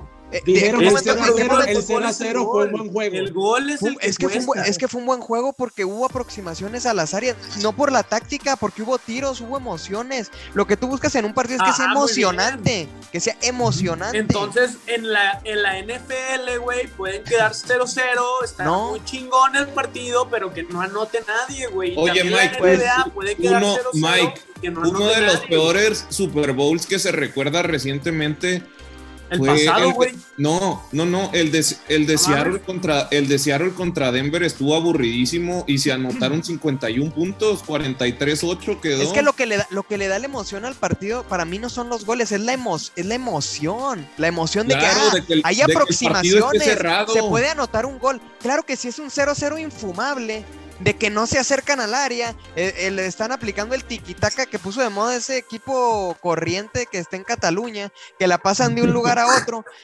Pues claro que eso a nadie le interesa, pero si es un partido que, ah, mira, estamos ahí cerca de anotar, en cualquier momento el Liverpool puede meter gol, está la expectativa de que anotan un gol, se pone emocionante. El, el deporte vive de la expectativa. ¿Por qué la NFL es una gran liga? Porque cada tres minutos está esa expectativa que algo puede pasar. Ah, viene una nueva jugada, algo va a pasar. El básquetbol. Es lo mismo, en cualquier momento puede haber un dunk, en cualquier momento puede haber un triple. En el fútbol desgraciadamente no pasa eso. Yo por eso sí creo que el 0-0 fue un buen partido, porque en cualquier momento algo podía pasar y se notaba. Veías los equipos de un lado a otro. E-, es entretenido, aunque no te guste el fútbol. Manuel, pero del, del, Liverpool contra el Madrid, no sé qué partido viste, pero ese partido no fue de un lado a otro, no fue un partido de llegada tras llegada, no lo fue. Perdóname, no lo fue. Yo, no sé qué partido, yo no sé qué partido viste tú, yo no sé qué partido viste tú, Mike. No, pero te no, respeto, no, respeto no tu opinión. Fue de, no, no, no, no me hables de que, que fue un partido de vuelta porque Liverpool, de no ser por Courtois, pudo haber ganado ese partido tranquilamente. No me hables de paridad en ese pero, partido. Pero, no lo hagas. Pero fue un partido emocionante. Finalmente, tú mismo me lo, tú mismo me lo estás diciendo. Si, el portero fue figura, ¿qué quiere decir? Pues que hubo muchas aproximaciones, que hubo un, no, si el portero fue, figura, es que claramente tú defensivamente hiciste un pésimo partido y que el otro equipo te estaba pasando del Real Madrid, Mike. Tú sí. estás viendo desde un punto de vista de aficionado al Real Madrid. Yo que no le voy ni al Real ni al Liverpool, claramente, este, disfruté el juego, o sea, de alguna manera sí disfruté el juego, pero, híjole, pero no sé si esto sí, no sé si lo. Sin duda va a haber, o sea, más vendibles van a ser los partidos, eso sí, sin duda, independientemente que, que lleguen a ser o no emocionantes, la gente. Yo lo creo va a que por, mucho que nos estemos quebren- quebrando aquí la cabeza, el, el cambio que venga va a ser para bien. Yo también creo. Híjole, Yo creo que aquí podemos haber concluir con, esta parte. Yo creo que podemos concluir con esta Sí, parte. sin, a ver, sin duda, Mike, sin duda es perfectible y el proyecto no está 100% definido, pero no creo que, que vaya a empeorar la situación, pues, pues, después de todo lo que hemos venido comentando. miren, el que esté a favor de la, No les interesa ya tanto el fútbol como, como a nuestra generación. yo- yo- es que yo también, yo de verdad también lo veo. Yo veo que la gente más joven ca- le inter- les interesa el FIFA. Les Sí. interesa el FIFA muchísimo. A la gente hay gente que juega FIFA y no le gusta el fútbol. ¿Eso Ajá. cuándo pasaba antes? ¿Por qué, por qué a la gente le interesa el FIFA? Porque ve- ve, es que juegas al FIFA 21 y entiendes a la generación. Esa, para mí, una porquería de juego. Pero está hecho para los. Para la gente de 16, 17 Sí, años. y, y por favor, o sea, cu- ¿cuándo ves a alguien en el FIFA escogerse al Real Betis? Pues me siento agravado. Pero. Pues, Por favor, Mike. Ah, bueno, aquí, bueno, yo, yo creo ya, ya para concluir todo este tema, yo creo que tomamos puntos muy interesantes. ¿Qué les parece si cada uno da, da su conclusión de si están a favor o en contra de la Superliga? A lo mejor iniciamos contigo, Darío, que te hemos visto un poco callado, ¿no? Y estás pensando en el, el maratón. No, no, no. Sí, sí, lo de la Olimpia fue trending topic, pues lo del maratón aquí en Honduras fue peor todavía, puesto que dos jugadores se quedaron en los estados. Quedaron en Pero bueno, Estados Unidos. Sí. Eso, eso antes lo- eso antes nada más lo hacían los cubanos, ¿no? O sea, como Haití o como Cuba, qué vergüenza. Pero bueno, Eh, para mí, eh, estoy a favor de que se modernice el fútbol. Eh, creo que un, un claro ejemplo es en los bancos. Al menos yo tengo años sin ir a un banco. Eh, quizás hace unos 15 años para mis padres eso hubiera sido como algo súper ilógico, pero todo se ha modernizado. Podemos acceder al banco desde el celular. Y pues considero que el fútbol se tiene que caminar hacia ese destino, así como lo mencionó Meni. El fútbol se ha vendido por identidad, pero sea como sea, tiene que modernizar. Entonces sí estoy de acuerdo, pero no como lo están vendiendo ahorita, no separando, no haciéndolo de la clase alta, eh, tomando como referencia a los equipos, o sea, no dejando por fuera a los grandes de Holanda, a los grandes de Portugal, o sea, sino que sea inclusiva, pero sí eh, que se requiere una modernización, sí se requiere. Entonces estoy parcialmente de acuerdo. Totalmente. Nos quedan nueve minutos, entonces cada uno tiene un minuto y medio para hablar. Eh, Jera, Jera, vas tú. Jera. Pues mira, la, la verdad yo, yo, sí te- tenía mis dudas, pero ho- hoy, hoy escuchando lo, que expuso el presidente, pues me, me- me quedo bastante tranquilo y la, la- verdad dirán que peco iluso, pero le creo, o sea, le creo que esto va, va a beneficiar a. Va a beneficiar no solo. Bueno, eh, el impacto inmediato va a ser para los clubes grandes positivamente, pero pues va- van a tener que, que gastar ese dinero, entonces ese dinero les va, les va a caer a los demás equipos y es que ahorita la economía del fútbol está frenada. Es, esto es un plan. Esto es un plan de. Ta- tal vez, si, si no hubiera llegado la pandemia, sin duda la pandemia fue un, un catalizador. Pero tenía que modernizarse esto ya. Entonces tú estás Tenía a favor, Jera. Sí, estoy a favor, 100%, Meni. Pues ya aquí en la encuesta va dos a favor. Y bueno, ahora vamos con Mike. Yo creo, yo definitivamente estoy en contra de, porque definitivamente es un proyecto que se genera a costa de lo que sea. Definitivamente. O sea, creo que este proyecto se pudo haber generado de una manera un poquito más inclusiva. Yo me quedo con esa palabra que de hecho se mencionó, inclusión, porque incluso, por ejemplo, ¿qué mensaje estás mandando dentro de la cancha? O sea, entre más tengas, más se va a facilitar las cosas. Entonces, al final yo sí creo que este es un proyecto que va a favor de la disparidad y que entre más tengas vas a tener mucho mejor acceso y vas a estar mejor parado en la cancha. O sea, si tú de inicio ya cuentas con una inversión inicial de 233 millones de dólares o de euros, no sé en qué moneda vayan a terminar usando, pues ya estás, ya estás en, en el cielo, o sea, ya qué más necesitas, ¿no? Totalmente. Yo, yo estoy en contra. Cristian. Sí, mira, eh, eh, estoy a favor de la sincerización o la transparencia económica, pero eh, estoy en contra de- del elitismo que se, quiere, que se quiere implementar a través de esto. A pesar de que el Atlético esté eh, buscando integrarse a este proyecto, pues crecimos, bueno, yo crecí viendo ese fútbol o apasionado ese fútbol de garra, de, del barrio, del barro, de, de jugar descalzo, de con el cuchillo entre los dientes, y creo que eso se va a perder si se llega a tomar esta decisión. Sin embargo, creo ahorita, por las informaciones que estu- estuvimos platicando y lo que se ha estado viendo sobre la Superliga, que ahorita son como dos pavos reales. Están mostrando su, su plumaje, tanto la Superliga como la FIFA y la UEFA. Yo creo, si fuesen tan, tan omnipresentes los, los, los, los equipos, no, no, no avisaran. Mañana agarraban los 12, se salían y dejaban al lado Mundial, eh, ligas, etcétera. No lo están haciendo porque entienden que tiene que haber una sinergia entre todo este proceso y sí creo yo, capaz inocentemente, de que se van a sentar a negociar y no sé qué vaya a pasar, no sé si se va a desaparecer la Champions, no sé si al final va, va a haber una Superliga modificada o algo, pero las ideas como están planteándose hoy, no creo que vayan a seguir adelante. Yo creo que tienen más contras que pros lo que se está planteando hoy. Entonces, como conclusión, estoy en contra del proyecto, a pesar de que vería con buenos ojos la sincerización de, la, de las finanzas de los equipos. Entonces en este momento estamos 50-50, ¿no? La, la votación. Entonces, la- no, está, no me está cuadrando los números de Fiorentino. Entonces, a ver, a ver, Joe, tu, tu opinión y tu postura. Híjole, bueno, Ya para concluir. Coincido mucho ahí con, con lo, que- con lo que dijo Cristian. Yo también estoy a favor de la transparencia, pero incluso también de la modernización. Te lo platicas ahí con. Siempre es un pedo encontrar streams, encontrar streams de calidad. Vaya, siento que el fútbol sí se ha quedado atrás. Pero, pues a costa de qué, ¿no? O sea, a costa de qué te estás modernizando. Es ahí donde yo tengo mi duda. Este, obviamente, cosas a favor, cosas en contra. Qué bueno que le quitan un poco, un poco de monopolio a la UEFA y a la FIFA que lo venía teniendo. Pero, pues bueno, generas, como mencioné, generas otras cosas malas. Pero confío, confío en el proyecto. Pues eh, el cambio va a traer cosas buenas. Yo sí, la verdad es que desde la plática de Florentino quedé mucho más tranquilo, como dice Gerardo.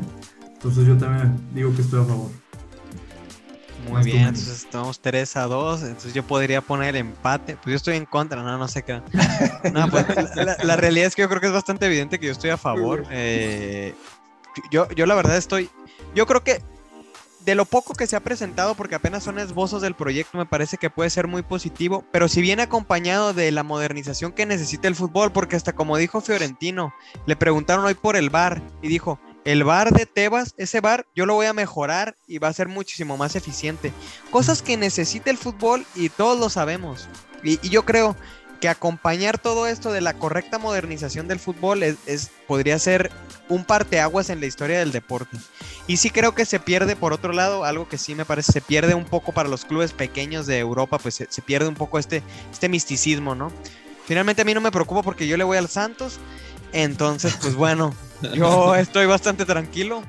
Y pues, pues sí, o sea, seamos honestos, no, no somos las no somos las viudas de Joaquín o las viudas de Caparrós, pues le vamos, aquí es un podcast del Real Madrid, ¿no? El podcast del Huesca creo que está en, eh, al lado, pero pues sí, yo, yo la verdad por eso estoy totalmente de acuerdo de, de esta modernización y pues esperemos que traiga cambios muy buenos. Entonces, pues bueno, ya que nos quedan dos minutitos ya nada más para concluir, pues muchas gracias a nuestros invitados, a Joe, Cristian, Darío, gracias, gracias por venir. Eh, Gracias por pues, la invitación. Sí, a si, tenemos- por si existen nuevas novedades o cosas que veamos, pues también lo estaremos platicando. Y bueno, ayer nos robaron al Real de Madrid un gol anulado ilegal, nada más para apuntalarnos como a manera de conclusión, ¿no? No podíamos irnos. Sí, pique, No, pero no- qué pero no robo. Nada más que yo no soy, pero yo no soy futbolista del Barcelona, yo soy un, un simple aficionado. Y, Santos, cabrón. Y pues, y de hecho yo le voy al Santos. De hecho, no sé por qué estoy en este podcast. Pero, pues, pues bueno, muchas gracias a los invitados, Cristian, Darío, yo, algo que quieran mencionar al final.